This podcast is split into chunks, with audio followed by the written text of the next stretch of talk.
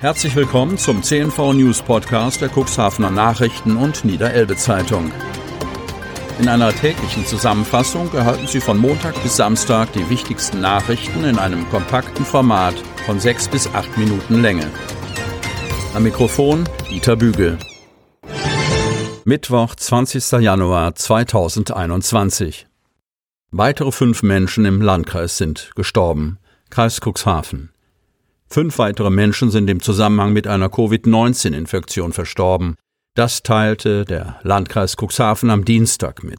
Es handelt sich um drei Personen aus dem Land Hadeln, eine aus der Stadt Cuxhaven und eine aus der Wurster Nordseeküste. Landrat Kai-Uwe Bielefeld richtete sein Beileid über den Tod einer 86-jährigen Frau, von zwei 82-jährigen Frauen, eines 85-jährigen Mannes sowie eines 78-jährigen Mannes aus. Unser Mitgefühl gilt den Angehörigen, so Bielefeld. Insgesamt zählt der Landkreis nun 71 an oder mit einer Corona-Infektion Verstorbene.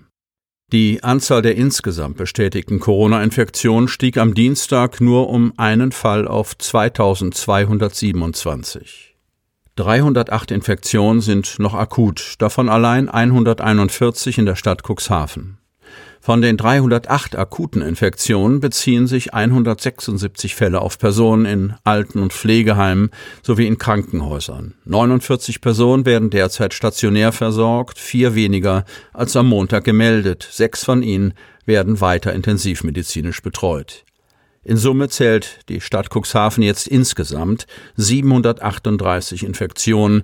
In der Samtgemeinde Landhadeln sind es 230, in der Wurster Nordseeküste 95, in Hemmoor werden 98 Infektionen gezählt, in der Börde Lamstedt 39. Die Stadt Geestland verzeichnet insgesamt 364 Infektionen. Die Sieben-Tage-Inzidenz, also die Quote, die aus den Infektionen pro 100.000 Einwohner für den Zeitraum von sieben Tagen gebildet wird, ist leicht gesunken. Sie liegt jetzt noch bei 110,41.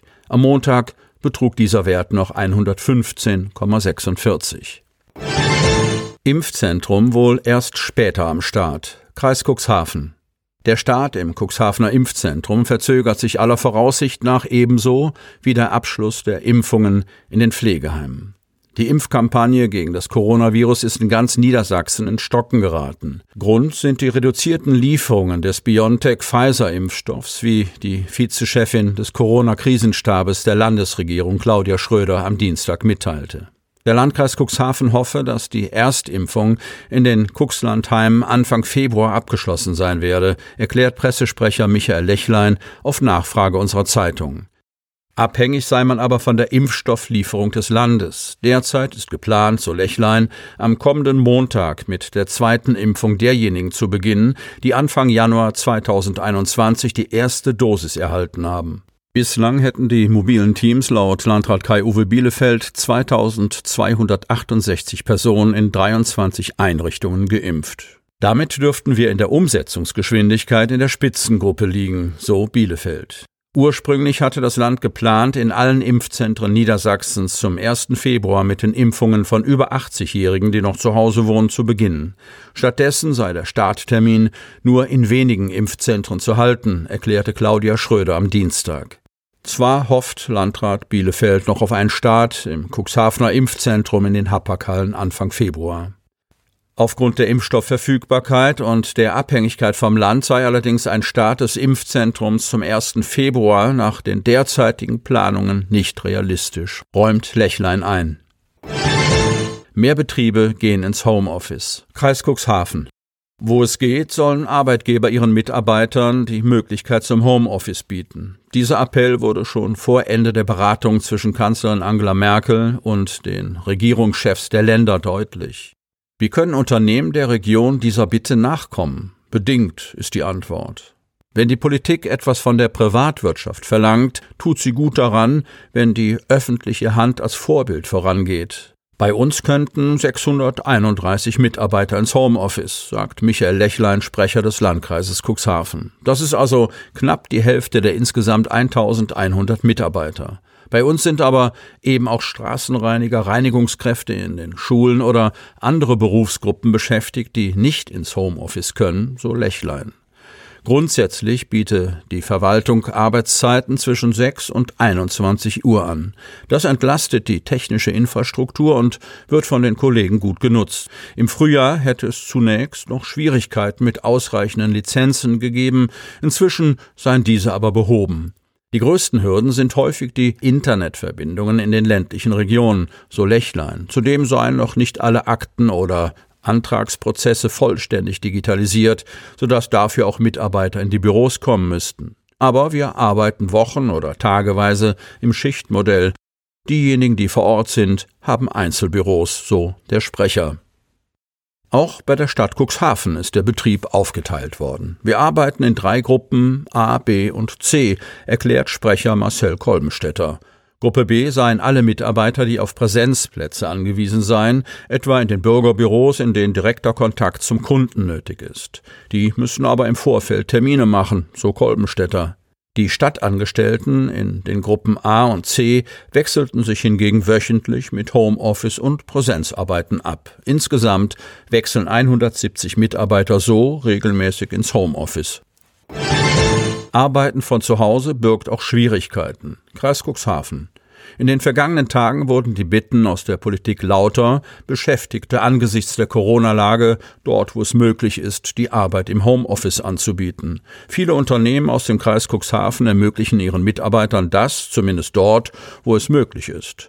Dass die Arbeit im Homeoffice aber auch Schwierigkeiten birgt, weiß Thorsten Scheer, Geschäftsführer des Unternehmensverbandes Cuxhaven Elbe Weser Dreieck, kurz UVC und Jurist. Er sagt deutlich, Homeoffice ist toll und wird von vielen Arbeitgebern bereits angeboten. Homeoffice ist aus Arbeitgebersicht aber nur dann praktikabel, wenn der Arbeitnehmer zu Hause fast genauso effizient arbeiten kann wie im Büro. Das sei aber schon dann nicht mehr möglich, wenn Kinder zu betreuen sind. Scheer kritisiert, dass die Politik vermittle, Arbeitnehmer sollen von zu Hause aus arbeiten, damit die Kinderbetreuung gewährleistet ist. Das ist aus Arbeitgebersicht nicht annähernd zu vertreten, so Scheer.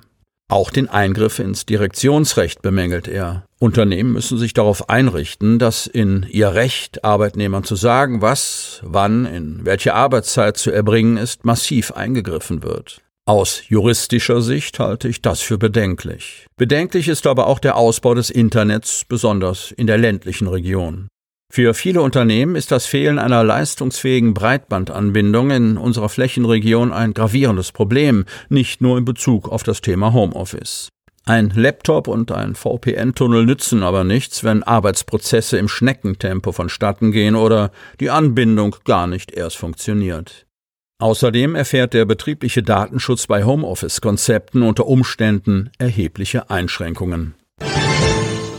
Sie wollen noch tiefer in die Themen aus Ihrer Region eintauchen? Im CNV Medien Podcast auf Tauchgang kommen jede Woche spannende Personen, emotionale Stories und tolle lokale Projekte aus dem Landkreis Cuxhaven zu Wort. Einfach kostenlos abonnieren auf Spotify, Apple Podcast, Amazon oder auf der Startseite unseres Medienhauses unter cnv-medien.de. Sie hörten den Podcast der CNV Medien, Redaktionsleitung Ulrich Rode und Christoph Käfer. Produktion Rocket Audio Production.